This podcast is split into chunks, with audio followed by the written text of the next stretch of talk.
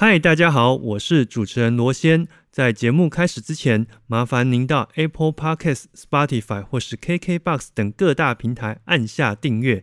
此外，如果喜欢我们的节目，也请到 Apple Podcasts 留言区来告诉我哦。最后，我们也有 Instagram 以及 FB 粉丝专业，请搜寻 M 脱壳。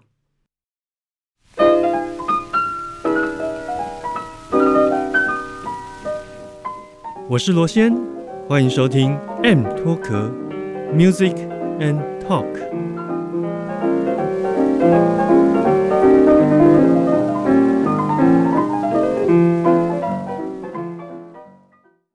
Hello，各位听众，大家好，欢迎再度收听 M 脱壳，我是主持人罗先。一般我们会讲一个人呢，拥有两到三项不同领域的技术，就可以用多才多艺来形容。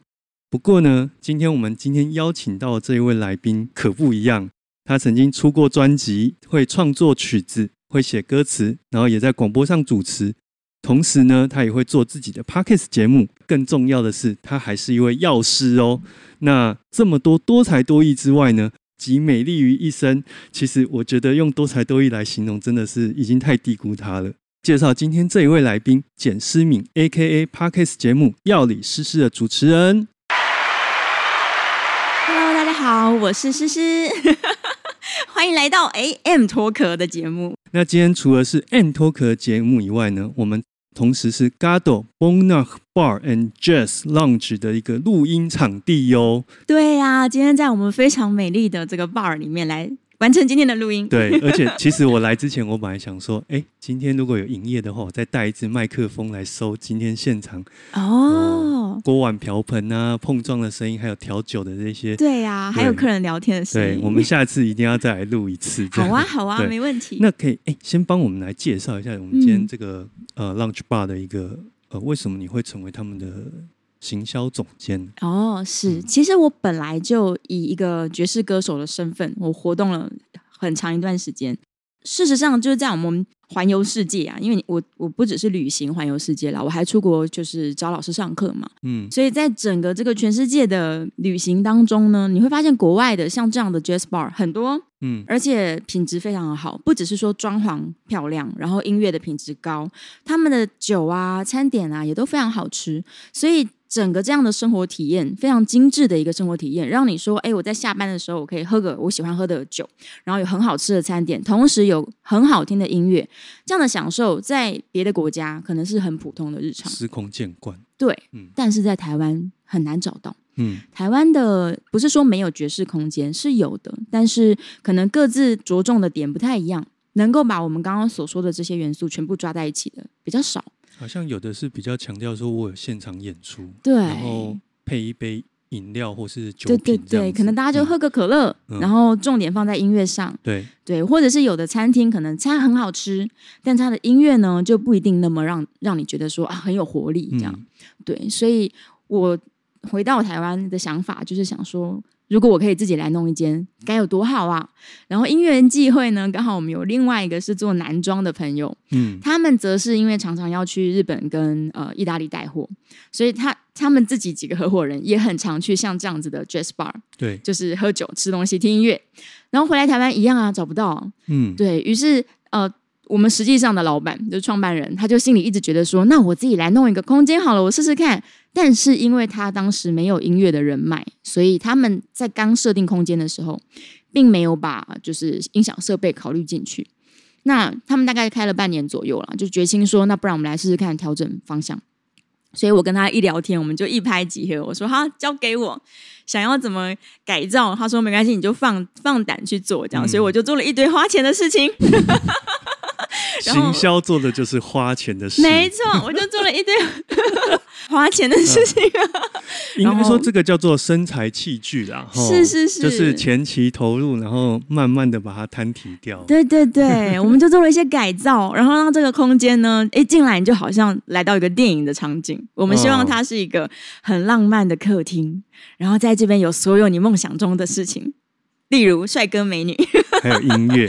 好听的音乐，好吃的东西。所以现场其实我们除了这个呃有一个很漂亮的吧台，然后嗯就像诗诗讲的，有很多呃很帅气，嗯然后很美丽的一个布置之外，其实更重要的是，我们还有一台钢琴跟 double bass 在现场。对乐器，对，那嗯因为大家也知道，简单的一一个爵士乐，可能两到三个人，他就可以完成一个表演。是那其实以这样的一个场地来说，在台北应该是每个礼拜五、礼拜六都会有嗯演出嘛，对对不对？那听到这边，如果你对我们这个很美丽的场地很好奇的话，可以我们节目的资讯栏 show note，到时候都会揭告给大家。嗯，欢迎大家可以来听音乐。那今天呢，我们特别邀请诗诗来上节目，除了这个酒吧的部分之外，其实更重要的是，因为我认识他的时候就知道他是一位很棒的歌手。嗯，那呃，同时也是一位很漂亮的 podcast 节目主持人，所以因为我们是音乐性节目的频道嘛，我就很好奇说，诶，你在你的成长过程当中是嗯什么样一个契机把你跟音乐就是牵在一起的？哦。若要说是音乐的话，嗯其实我从小就很喜欢唱歌，嗯对我爸爸妈妈也非常爱唱歌，所以我想应该是就是成长在这样一个家庭中，他们的休闲娱乐就是唱歌，嗯所以我当然也是。然后从国小开始，我就是合唱团的团员，然后一路唱唱唱唱到大学毕业的时候吧，我就突然觉得，哎。我为什么不去参加职业乐团？嗯当时是这样想的，但是很好笑。我正在这么想的时候，我在长庚医院当药师。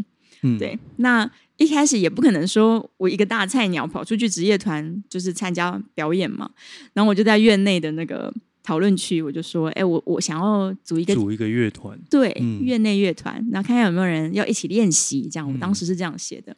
马上哎、我那天大概下午一两点 po 文哦。大概不到一个小时，就立刻有人回了。然后有一个吉他手是我们的呃医院行政，嗯他是负责就是团康乐的部分，所以刚好我们要在院内组乐团，他认为很好，而且他又会弹吉他，很有发挥。然后有另外一个吉他手是牙医师，而且他的专攻可能不是一般的补牙这些，他是呃口腔的肿瘤专科的医生，对，所以我们就得到了两位吉他手。再来呢，这是再晚一点点，又有一个鼓手来报名了，然后鼓手是安宁病房的护士，所以一开始我们的组合非常有趣。但是想想看，我们还缺什么呢？我们还缺贝斯手，嗯找了很久找不到。对我们这几个人先讨论了一阵子，但找不到怎么办？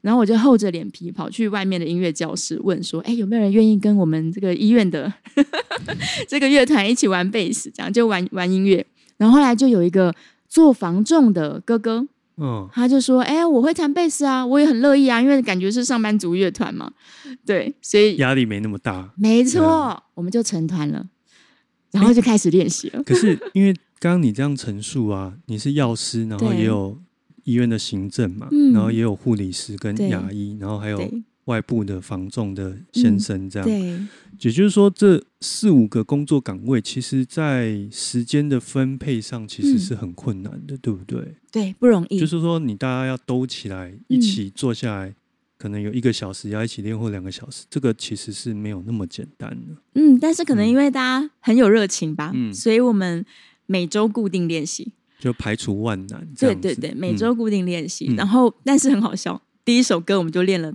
快要两个月，因为真的大家都是大菜鸟，嗯。从来没有组过乐团，所以大家都不是所谓的音乐科班背景，都不是。因为你刚刚有提到说小时候对。参加那个合唱团，嗯嗯嗯，你可以为我们来稍微描绘一下当初参加合唱团的那个景象吗？哦，你是哎自己举手说我要参加吗？还是说他们有个甄选的一个方式之类的？国小的时候好像是有甄选吧，嗯都是由音乐老师挑人的。你说那个上音乐课的老师，对音乐课的嗯时候，然后学校要共同组一个合唱团，对所以人数其实挺多的。他就是跨班，然后各筛选一些，对对嗯对，所以老师就清点说：“哎，你们几个都可以来合唱团。对”对，然后我一开始也没想很多，想说好嗯玩啊，来唱啊。对，想不到一唱就觉得真是太感动了，因为合唱团有分部嘛，嗯那你第一次感觉到这个用人声完成这么和谐的音场的时候，那种感动是不只是听众觉得好听，是嗯我们台上的人有更巨大的共鸣。而且那个跟我们什么 KTV 什么拿起麦克风来唱歌是完全两回事哈。完全不一样。嗯对啊，所以从国小开始，我加入合唱团之后，我就没有离开过，嗯，就是一路唱到国小毕业。都是在混声男女混声的合唱团男女混声的。嗯然后我通常不是一部就是二部，就是高音部或是中音部。soprano 或是嗯 alto，auto，嗯我的声音其实也是比较偏中高音。嗯嗯，对，所以假如分布不是那么细的团，我可能中音、高音都可以。但是到了高中的时候，因为我们是嘉义女中，嗯那嘉义女的合唱团非常的认真，所以我们分了四部，在四部里面我就是二部。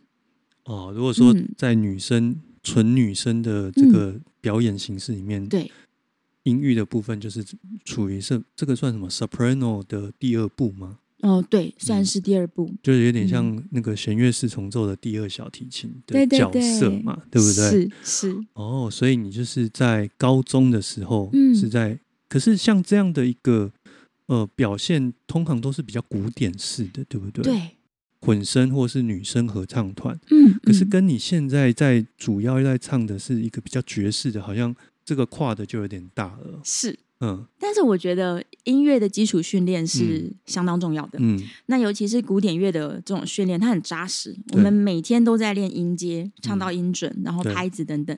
那这一切的基础会成为你日后要做任何形式变化非常重要的一个 foundation。都比较简单，对不对对对，嗯你基础有打好，其实做任何事都比较简单。但嗯假如说我今天是完全没有这段合唱团的经历，我直接要进入爵士乐，应该可以说是不可能的。所以你觉得，其实过去这十二年的训练，嗯。还是一个很重要的一个打底的基础吗。对，当然一定嗯。比不上音乐班啦、科班的人，但是他仍然是为我打了一个很好的基础。嗯。因为如果假如有接触过爵士乐的听众朋友，应该会知道说，爵士乐的和弦更复杂，嗯。那他使用的节奏形态也更有多更多的花样。而且我觉得他人声的声音的共鸣部位，嗯，其实使用的是更更繁复的切换呢。哦、对，在音域上或者是不同的技巧的使用，是嗯是，像像我们常听到那个所谓的爵士三大女伶里面嗯，Ella Fitzgerald 那个。呃简直是神乎其技。对，使用它各式各样能用的技巧，都会在同一首歌里面不断不断的出现，这样子。对，嗯。而且最困难的是啊，爱唱歌的朋友应该都知道，说人声是有这个需要换音换音区的，所以你的低音、中音、高音中间可能会有一个 bridge，对，那你要突破这个 bridge 去唱很大的 interval，是需要非常强大的训练。所以我其实进入爵士之后，我花了更多更多时间做这个声音训练。哦对，太难了。所以他并不是说啊，我这个底子打得好，其实来这个领域嗯我就可以直接拿来使用。它没有其实还是有一个过渡的时时间嘛。对对对对，我嗯还是花了很长的撞墙期，才可以说我稍微好一点。这样听起来其实还是需要很有很大的热情哎、当然啊，不然你其实跨不过这个坎哎、是的，嗯是的，是的。所以，嗯，很多人都很喜欢爵士乐，觉得啊很好听啊，很慵懒啊。但事实上，这个好听跟慵懒背后是非常非常多个小时的练习。而且我常觉得很多人其实对爵士乐有一种很奇怪的偏见或是嗯误解，对，觉得这种柔柔甜甜的东西才是爵士乐。其实不一定欸。所以你看那个在拉拉链里面，他嗯们不是在调侃说：“哦，你以为 Kenny G 是爵士乐？这是我们常讲的这个 inside joke。你以为呃小野丽莎是爵士乐？嗯，它是某一种面相，但某一种它并不是直接代表爵士乐。对对，它不是爵士乐的全貌。嗯其实爵士可以非常强壮，非常有 energy。我真的觉得以前那些爵士乐手，他进录音室大部分都是来干架的，只是说他干架的并不是用 用肉体之间的碰撞，他是用，音乐跟音乐之间，嗯，嗯大家、呃使命的要击倒对方。对可以听得出来，他们在台上用音乐 battle。对对对对对，那那个击倒的过程，其实呃会让听的人或是他的听众会产生很大的一个乐趣所在。对，嗯真的真的，嗯哎，那我们刚刚聊这么多爵士乐啊，以及你过去的这个学音乐的历程，可是呃，据我们所知，你现在对于自己的一个定位比较嗯像是爵士民谣创作歌手嘛？对在音乐上，那其中又以爵士乐是呃比较知名。其实你这中间领域跨这么大，当初是什么样一个契机把你就是推到爵士的这个领域去？呃，一开始院内的团我们也是玩流行音乐啦，嗯对啊，所以那个时候我对爵士是一无所知。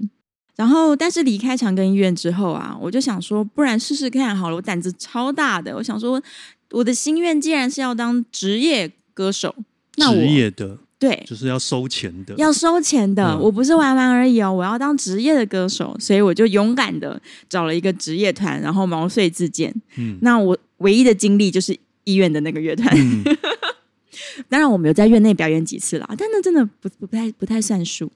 然后我就自己去毛遂自荐嘛，想不到我居然录取了。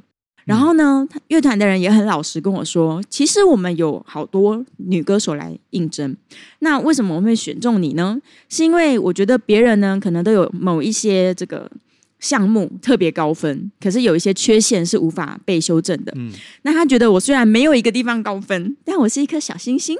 可以被琢磨的璞玉，对他觉得我,、我可以被教育，这样，嗯所以他说我们教你，对，我们就决定教你了。结果震撼教育哦，从录取的第一天，下礼拜就要表演，嗯然后他就给我一百首歌，都是流行歌100，首对嗯，说你要进入职业的世界，你就要有这个能耐，这个礼拜把这一百首歌全部学完。我说哈，怎么可能？我还在当药师耶，你光是要熟练就很困难嘞。我要对我记得旋律都难了。然后后来就拜托他们说，那一个表演我们大概要几首歌？他说大概要二十几首。我说那我可不可以先练二十五首就好了？嗯但是我在一个月内我们把这一百首练完。他说好吧，就看在你诚心诚意的份上，我们就答应你。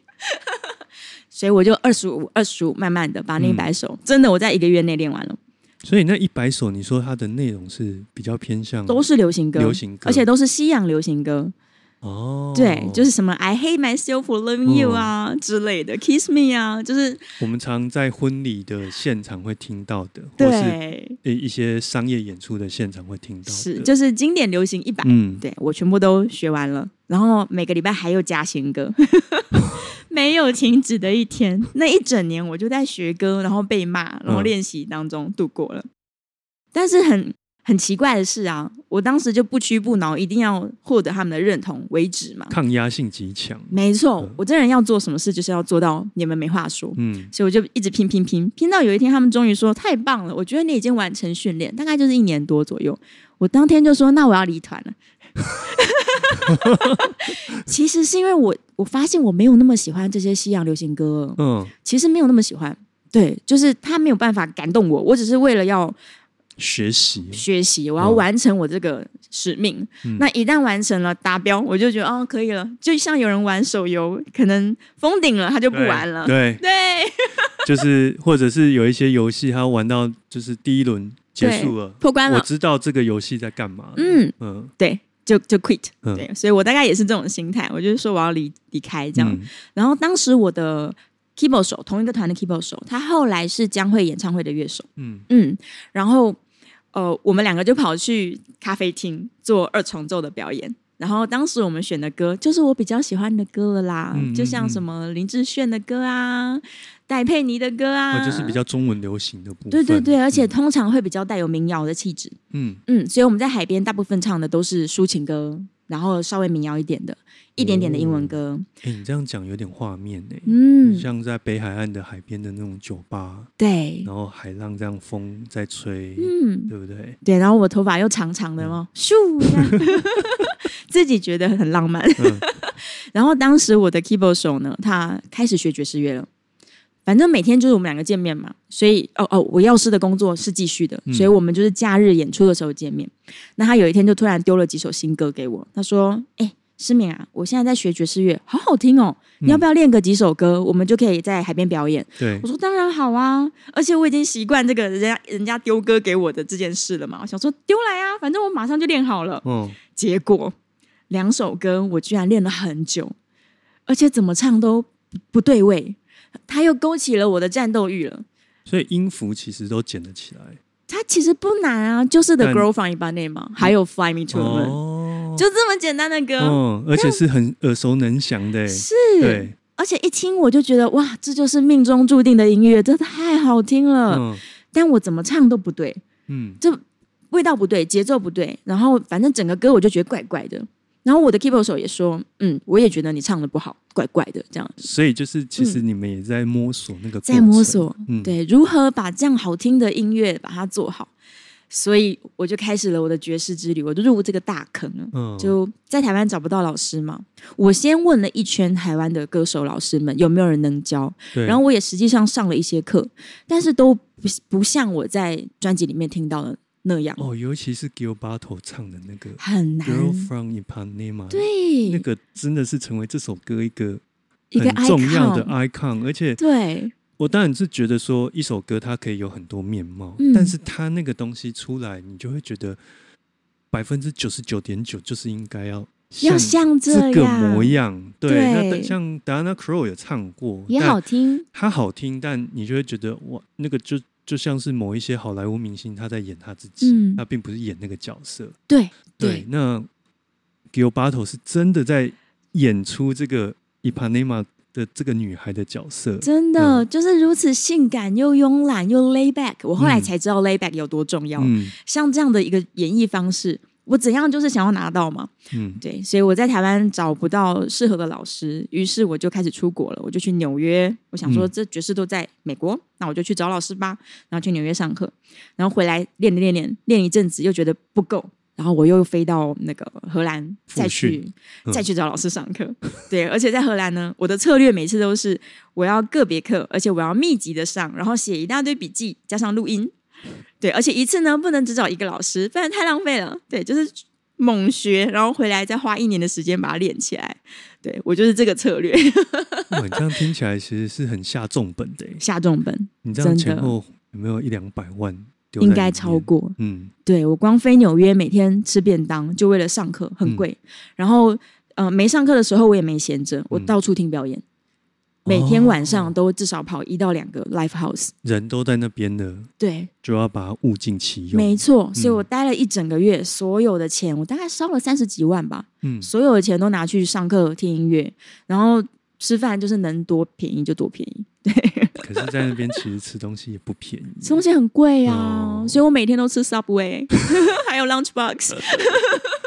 可是你这样子，呃，花了这么多的经费在做这件事，嗯，最终还是有得到你想要的结果嘛？对不对？有我回来，大家都说不一样了，不一样。对，嗯所以是值得的。但我自己知道，就是这种速成的不一样没有意义，我要让它内化成我的、嗯我的音乐。对，所以要每天每天练习，这就需要自律。因为我记得嗯我看你的影片里面，你有讲过说，今天会变成这样的你，其实嗯并不是突飞猛进的，而是真的是在生活里面一点一滴的练习，对，才有这样的声音跟这样的对音乐诠释的能力。没错，嗯真的，我觉得最近有本书很红嘛，嗯就是《原子习惯》。嗯，我看到的时候就觉得，没错，这就是我用的方法。嗯因为既然我又是药师，我又想要成为一个真的职业的歌手，就是要够好听，那我就必须要每天把时间切割，然后很自律、很规律的每天练习。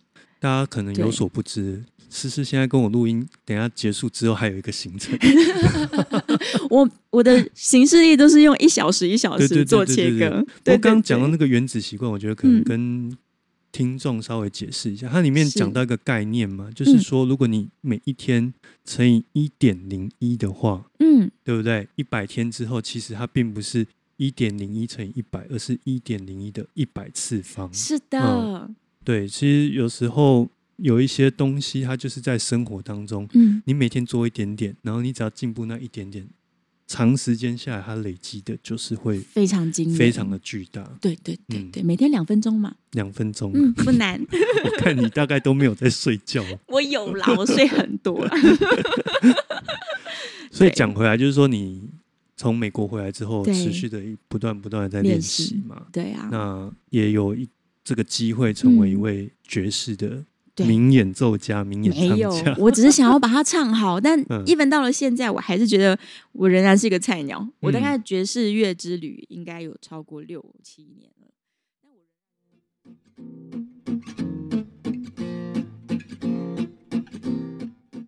我是爵士民谣创作歌手简诗敏，你现在收听的节目是《M 脱壳 Music and Talk》。蓝色的月亮在摇晃，航向未知的方向。我和你手牵手望向远方，但想的不是一样。白云变成各种形状，仿佛海洋的。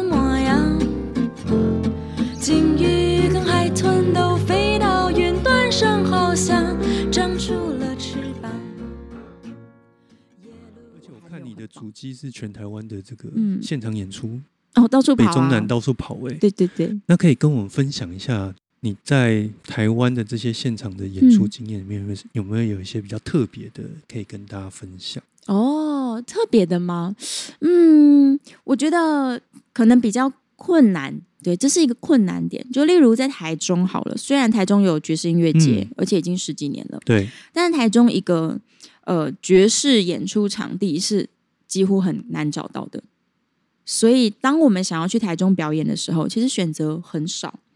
然后往往都是可能主办人自己很喜欢，然后嗯他想要推广跟分享，于是我们就我们也想办法，他们主办方也想办法，然后设法生出器材啊，嗯然后有钢琴啊，然后设法去找很多的听众来听啊，每一次都会觉得要用很大的力气才能够在台中有一个表演。对别的县市，也许遇到的困难都不一样，可能嗯台南也有台南的问题，高雄有高雄的问题，这样。然后有一些音乐场地，也许他一开始认为说会成功，所以他们花了很多钱把整个舞台设备都做好了，但是没有客人。嗯，对，所以可能过了一两年又又关起来了。所以像这样的事情就是一直一直的发生，我们心里面也会想说，奇怪了，难道爵士乐跟台湾人真的距离这么遥远吗？对啊，而且这些场地要维持其实很不容易耶，很不容易因为我啊看你那些 YouTube 上面的影片。都会附注地点嘛，一定然后你会回去 Google 嗯一下，有的可能都歇业了。很多都歇业了。在师大旁边的那个口袋咖啡，嗯我今天去看它，它也是就是结束了。都是歇业的，是啊，所以要经营一个音乐场地真的相当的困难。嗯对，这也是为什么我的创作啊，我决定说不要让爵士乐离台湾人的耳朵这么远。我觉得中间要有桥梁搭上嗯去，但是像现在比较流行的，我要举九 N 八八的例子，嗯，它也有用爵士的元素，可是它是非常非常贴近年轻人耳朵的一种嗯方式。你会不会你会觉得说，哦，它是一个很酷的流行音乐？嗯对，所以这是九万八八用了一个很好的策略。那我的想法也是，我比较擅长的可能是比较民谣风嗯以及爵士乐。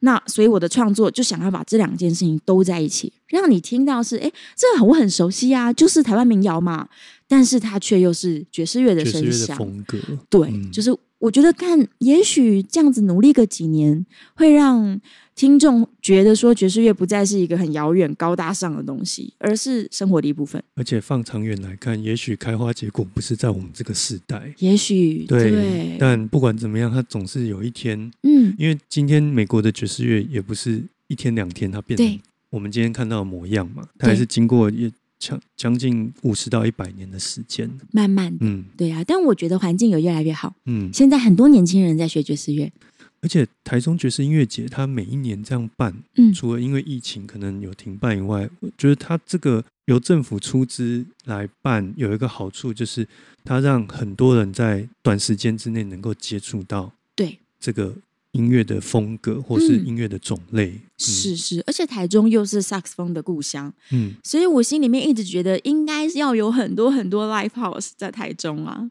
可是要维持可能没有想象中那么对，轻松。可能台湾人对于现场演出，然后还要付费，嗯，还没有那么容易接受。我去别国表演，其实大家都很习惯欸。其实我以前常听我的一个同事啊，嗯就是，哎，就是因为政府出资来办这些活动，嗯大家都不用钱，对反而一般人他就不会想要花钱去听，是，对不对？一旦要收门票，就算嗯。只有一百五，五十块、一百，他可能他都觉得哎，我听玛莎里斯都不用钱，对啊，这是一个我觉得两难呐、因为嗯。有人来主办，让大家不用听，它是很快的散播，可是同时他也让进来这个门的人，他不容易有一些商业的消费的行为。对，可是这个消费本身对于支撑一个产业来说是最根本、最重要的。是相当重要的。嗯而且呃，大家听我们这样分享就知道，这过程你要养成一个好的乐手是好几百万的事情。对，那当然，演出一点点的门票对他们来说是相当重要的收入。是，对啊，也对场地方比较公平嗯，啊。所以啊，我觉得在台湾最困难的就是，虽然很多人都说我好喜欢爵士乐哦，但是光要付门票要有点辛苦啊，对不对？对对对对对不，过我们还是要保持一个乐观前进的是心。的。哦，顺便这个工商一下，我们 g a d o b o n 呢，就是知道收门票，大家嗯有门槛吗？免费的，礼拜五、礼拜六。对我们没有收门票，所以我不用说走进来点一杯饮料这样吗？需要啊，有低消，对不对？对对对。但是其实演出本身是不用钱的，对演出是没有额外收演出的 charge，但是就是说你嗯至少你的那一杯酒水对对对自己要能。够负担嘛，是嗯。我们有这个低消，嗯。但是你是自己点想吃的、想喝的，都没关系。对音乐我们没有收这个 music charge，嗯，所以你不用讲说我一定要一杯饮料或是一个餐点，是你有一个消费的金额就可以了。对对嗯。对对对，你只要满足低消就可以了。嗯，听众朋友听到这边，对于这个爵士乐或者是诗诗的演出有兴趣的话，请不要错过在这边 Gato 的一个呃表演的机会。是，嗯那我们刚聊到就是台湾各地的一个现场演出的状况啊，嗯，可是我们也知道你曾经是出过唱片的艺人，唉，对，可是我觉得出唱片跟演现场有蛮大的不同啦。是，对，那也特别是今天我们想要聊一下，以及嗯，要为大家带来一个好消息的机会。啊那这个会放在节目的最后。是，对，先聊聊，就是因为诗诗出过两张专辑，嗯嗯，那其中又以就是二零一六年出的这个《哼哼与泰戈尔的诗》，嗯这个是呃算是篇幅比较长的一张专辑，是对不对？是，因为你在这之前，我看好像记是算是个 EP EP 的专辑，对，那这一张就是 EP 再扩张多一点嗯点。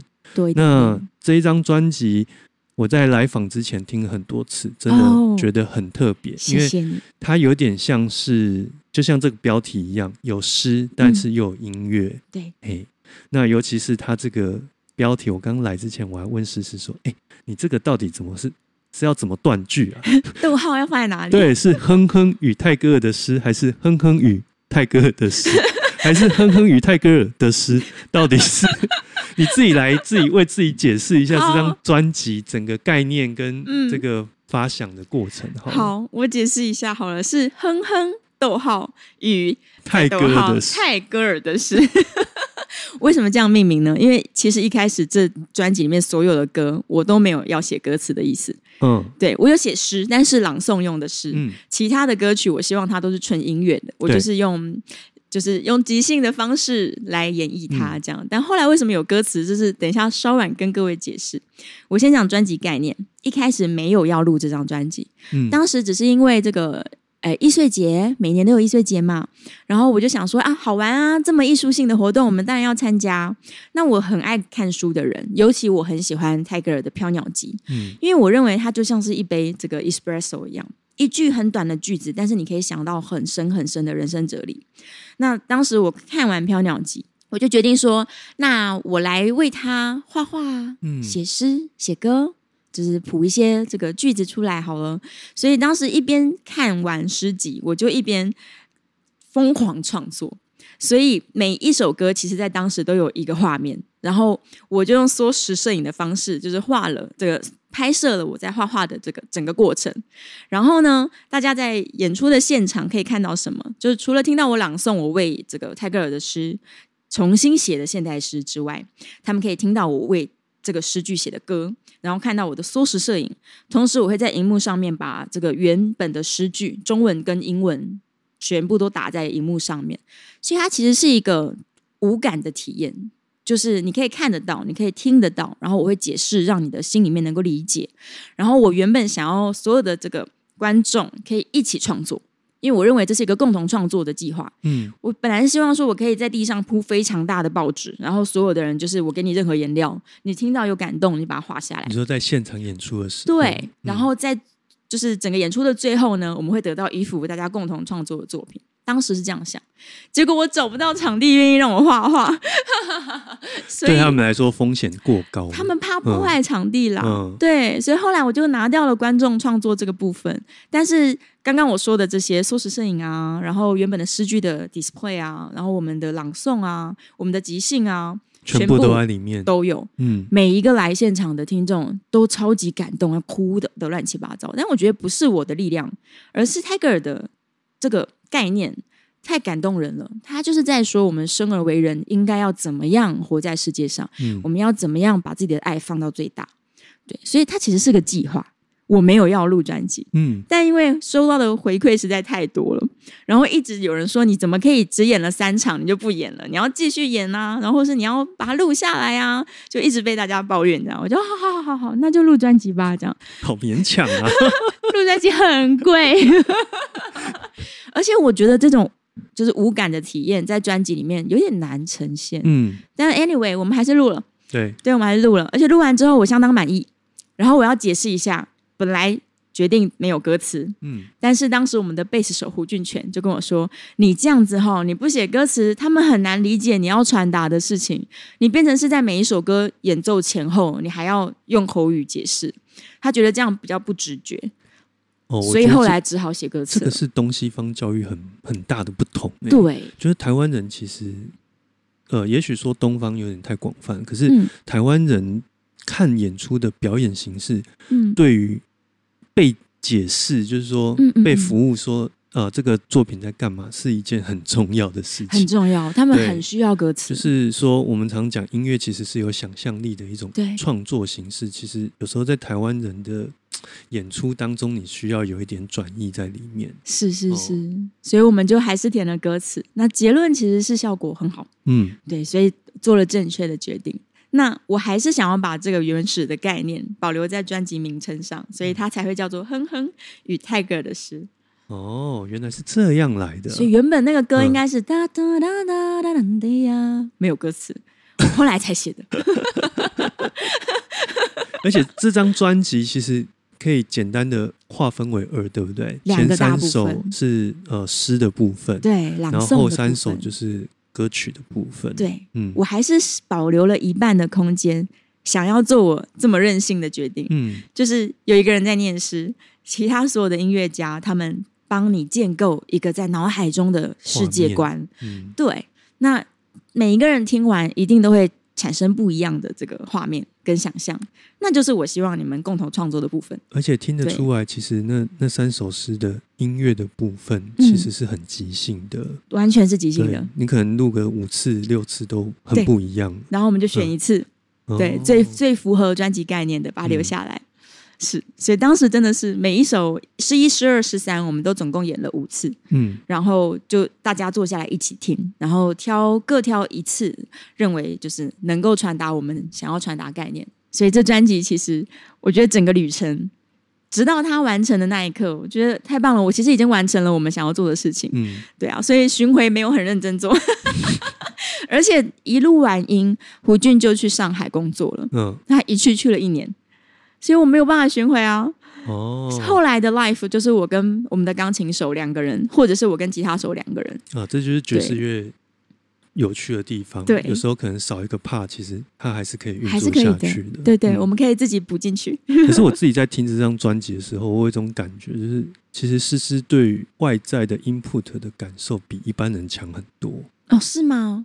就是说，因为我们所谓的创作的过程，然后它它会是从一个，出当然有一些人他会是凭空生出来，那种是嗯天才，但绝大部分人他当然是有一个 input，然后再出去。可是你一样听一件事情，有的人是听到百分之六十。哦，可是以你来说，我自己的感觉是，你在专辑里面让我感受到，你可能接受一件事情，嗯，除了百分之六十以外，还有很多百分之四十的一个额外的接收能力，是一般人看不到的。嗯，我觉得这就是大家要学习的地方，也是泰戈尔教我的。对，因为你在里面有提到这个嗯概念嘛。。对，那除此之外是，就我认识你到现在，让我感觉到你其实对于所有事情的感知能力是优于一般人的，所以是这样，才有办法嗯做这些事情。所以才更容易就是很开心或是很难过啊。对，所以才更容易有这么多斜杠的身份。是没错，太多想做的事了。我们刚刚在开录之前就在谈说这个嗯斜杠这件事情。，对，那其实也是今天一个很重要的主轴，因为是其实所谓的斜杠或是多元身份，在现代人这个可能四十岁以下这个世代，它已经是越来越越来越多的一个可能性，跟越来越普遍。我觉得这样讲，是对。那我们可以看到，比如说像之前金曲奖最佳新人怀特，他哦本身又是学医的，是，然后又是一个这么优秀的歌手，嗯，对，那我们在诗诗身上看到，他除了是一位药师之外，对。然后本身也是一位很优秀的爵士音乐家，然后呢 p a r k e s 节目也主持的这么有声有色，这边要特别这个宣传一下，宣传一下。药理诗诗，药理诗诗其实重点藏在后面的英文里面，嗯。叫做 Not only pharmacy，、嗯，不是只讲药师的的东西。对，那对。有很多健康的啦，或是一些呃生活上的一些杂谈都在里面，嗯。旅行的事情啊，一些这个生活中的琐事啊，感情的事情啊，对都聊。哦。除此之外，如果你去看他 YouTube 频道，他对于画画本身嗯。也有一定的水准。啊，我从小就是从幼稚园开始对。画画，那所以其实你看，能够做这么多事情的人，他其实是有很多 input 进来，嗯，然后经过一定的消化能力之后，输出成他想要出去的形式嘛。嗯，对，那你觉得这种斜杠的身份啊，这么多元的身份，在你的整个演出或是生活的过程当中，嗯。有对你带来什么样的帮助或是困难的地方？哦，我觉得是这样，我不是为斜杠而斜杠，就是我没有故意要嗯做这么多事情，而是这个世界给予我的太多了。嗯然后我又对很多事情都有好奇心，我又想要这个这个也要做好，那个也要做好。那这个小朋友才选择嘛，嗯，对我们大人全部都要。可是那一般长辈都会告诉我们啊，嗯就是说，哎、其实你把一件事情做好，嗯你把这个拿来赚钱是最重要的啊，对呀，对不对？其他事情哪有那么嗯重要？没错，不要浪费时间了。然后你要去学东西，还要花钱，嗯，你这样本业会做不好啦。对对，到时候你就 Q 感。Q 感，在乡下，阿妈嗯他们都会说，你不要每天就想东想西，好好哎当药师就好。对你如果会会砍木头，就好好的去树林里面砍就好了。真的，你就要像日本人一样，把一件事情专心做一辈子，嗯做到很厉害。这样，对啦，传统的观念是这样，嗯，但我也是无心插柳，就把每一件事情都想办法尽力做到还不错。嗯。我我希我希望是这样，对，我不敢说我每件事都做得很好，没有没有没有，我只是努力去把想做的事情都尽量做好而已。我觉得主要是掌握一个心态啦，嗯。就是如果一旦下定决心了，我要付出一定的代价，对，换得一个嗯成果嘛。是，对是，，它并不是说我这边沾一下，那边沾一下，对，哦，好像这个什么都会，但事实上嗯。真的要深究去探讨，就什么都拿不出来。是啊，嗯所以你说要成为一个古代可能叫做博学家啦，然后也许东方叫做通才好了，它不是那么容易的事情，嗯都是拿时间去换的。而且我记得以前文艺复兴人的那个嗯时代，其实他们是对各方面的事情都有一定的掌握。是，因为以我们认知，对于达文西，嗯他是一个大嗯画家，对呀，但是现代有很多的物理的原则，也是他没错，这个记录下来的。对对，那除此之外，对于人体解剖，他有一定的认知。是那这些东西，你说就是因为他对于人体解剖有认知，所以他才有办法画得出一些很有名的画作，是嗯他的那个整个肢体的物理状态是很符合现状的，对对对对不对？所以其实这中间还是有相辅相成的一定，的一个、呃程度在啦。我觉得是保持好奇心啦，就是你对于万事万物的好奇心，它可能一个职业不能满足你的好奇了，所以你嗯可能需要再跨另外一个领域。对，然后等到这边可能又不能满足你这个求知欲了，那也许你嗯需要再跨第三个，可能是这样吧。对，总之，我一不小心就变成今天的样子了。嗯，但是啊，关于斜杠这件事情，我也是，嗯，我觉得这是毁誉参半的一个状态。哦，怎么说？就有的人会觉得很棒啊，嗯例如最近这个青年药师工会，他就找我去，因为就像你刚刚说的，四十岁以下的人们，嗯大家其实很习惯斜杠，也觉得斜杠很棒，对，所以大家都会每一个人就不被职业所局限，然后他们去发展自己所有的才华。所以呢，青年药师工会就找我说：“哎呀，哇，诗诗，你这个太符合我们想要的一个演讲者的这个状态了，嗯。所以快点来告诉大家如何斜杠吧。”这样，嗯。然后当天我们还有雪莉玲啊也去演讲，然后还有另外一位药师，他是在呃 Instagram 上面，然后用药师的身份去分析非常多这个药品怎么样，就是简单快速的找到适合你的一些这个使用方式，这样。嗯。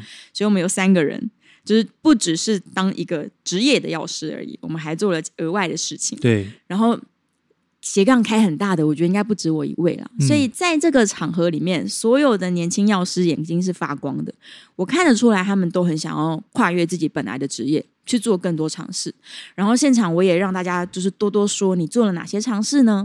有人这个研究咖啡研到研究到很专业，嗯然后也有人可能也想要开 podcast 频道，但不知道怎么进入，这样，所以我我认为就是在那个场合，哇，我找到就是认同我这样开斜杠的一大群药师，而且你们站在舞台上，其实就是告诉他们有这个可能。有这个可能，对，你可以试试看，人最怕就是自己局限自己的想象。没错。你就是应该要不设限，不要为自己的人生设下任何的限制。你的职业不能代表你。对我那天演讲的一开场就是这样，嗯，你要跟人家介绍你自己的时候，你是说哦，我是台大药学系毕业的谁谁谁吗？还是我是长庚药长庚医院的药师谁谁谁吗？这些都不是代表你的。嗯你要能够说出来我是谁，我能够做什么事情，我跟你不一样的地方在哪里，这才能代表你啊。嗯，所以如果你不去多做尝试，你怎么认识自己？你怎么跟人家介绍自己？我当时是这样想的。我这边补充一下，嗯像之前因为疫情的关系，有一位前台大感染科嗯，很有名的孔医师嘛，是。对他，他其实本业是感染科的医师，对，但是呢，我们比较知道的是他另外一个身份叫林世璧，是去日本旅游，对。对这些情报大家知道的一位嗯。呃很有名的布洛克。布洛克，对，嗯那其实他同时把这两件事情都做得很好。对呀、对，在疫情大爆发的时候，可以上电视来告诉大家如何嗯呃让保护自己，然后去了解整个疫情的走势。那同时在休闲之余，我们也可以看他的一些文章，知道日本哪里有好吃好玩的。嗯，真的，所以你看，把自己的天赋才华发挥出来，然后你就可以分享更多人，而且你会觉得你每天都很开心，对，你每天都在玩。但是在此同时呢，也有另外一个制作公司，他们呢好像想要找写手吧。或者是讲师之类的，然后我朋友就觉得说，哎，诗诗的状态很适合来创作啊，你创作嗯能量这么大，对，那也也许急着要出书的话，我可以半年内生出一本书，这样，然后就推荐了我去这个制作公司。结果他们一上网 Google 了诗诗的内，就是所有做的事情之后说啊，这个人太复杂了，他这样子我们不好包装他，那还是推荐别人好了。这好老派哦。我心里也觉得说，哎呀，好可惜哟、哦对，真的。怎么不叫我去写如何过一个理想的斜杠人生呢？对不对？啊，我觉得这有时候是转念的问题而已啊。是是是，所以你看吧，毁誉参半。嗯有的人觉得斜杠身份很酷，有的人觉得，哎，你这样子一定是不专精，嗯你可能做药师也做的很烂，歌手也唱不好啦，可能会这样觉得吧？就样样通、样样松的感觉。对对对对但事实上，其实这个年代根本就完全不一样了。对，真的新的思维不是这样，而且，嗯比如说你现在学会做 podcast，你本身的本业，你也可以透过这个去做得更好，对，是会让更多人知道，哎，其实你本业是做这个，是很厉害的。那其实它是同时两个技能要都要能够会才有没办法的。嗯就是人生并没有一件事情是白做的，嗯，你所有在不同领域学习到的，或者是你经验的事情，它有一天会汇流在一起，你才对发现说，哦、原来他们都很重要，每一集大成的个时候你才知道。你才知道，嗯只是现在不知道而已。，对，嗯，那节目最后呢，我们刚刚有说，就是诗诗有带来一个好消息要跟大家说嘛。对，有一个好嗯消息，好消息就是呢，延宕已久的第三张创作专辑终于要开始录，慢慢录音了。哦对，我们一步一步要来录音，已经在制。作的过程当中。对对对，嗯终于步上正轨了。其实我一九年就要发，但就是疫情，哦，疫情真的是让很多事情都变得对对啊，大家都不能出国了。对呀、这个我一九一九年的时候去香港巡回，就已经是在唱这个专辑的歌。嗯，然后原本想说回来就开始录音嘛，但是就是因为疫情以及一些人事上面的问题，所以延延延延到现在，今年已经二二了。哦，对所以你有去香港演出的这个，对，去香港做了一个小巡回。丝啊。香港的演出太酷，我们下次有空可以来聊。说起来，你也是亚太地区的爵士小天后。其实不瞒大家说，嗯本来要去东京呢，嗯香港回来就要飞东京了，结果不能飞。什么亚太地区，根本就是嗯东亚地区了。对，整个亚洲地区呢，不过专辑已经在走的阶段嘛。嗯对对，正在一步一步来。我有可能不发一整张专辑，我想要用 live session 的方式，先一首一首嗯露出，然后可能明年再来要一点补助，哦希望可以写到补助。然后写完补助发行完的话，再来报明年的奖吧，对啊，对啊，像今年那个金曲奖，我们就有好多朋友入围了。超级多。对，对啊所以也期待试试下一张作品。如果你到时候发专辑，就要再嗯，拜托上我们节目 没问题，拜托让我上节目做行销。啊！今天很开心能够跟诗诗坐下来，好好聊一聊她的整个音乐的历程。嗯嗯，嗯，对，那 M Talk 就到这边先告一段落喽。谢谢你，谢谢大家，拜拜拜拜。今天的节目就到此告一段落喽。喜欢今天的节目吗？如果你有任何想法的话，欢迎到我们的粉丝专业或是 IG，甚至于是其他 Apple Podcast 等各大平台来告诉我们哦。此外，如果你还想收听其他关于音乐类型的节目，也欢迎到 N Talk 里面找你有兴趣的节目来收听哦。在你前往未来的道路上，花自为你绽放。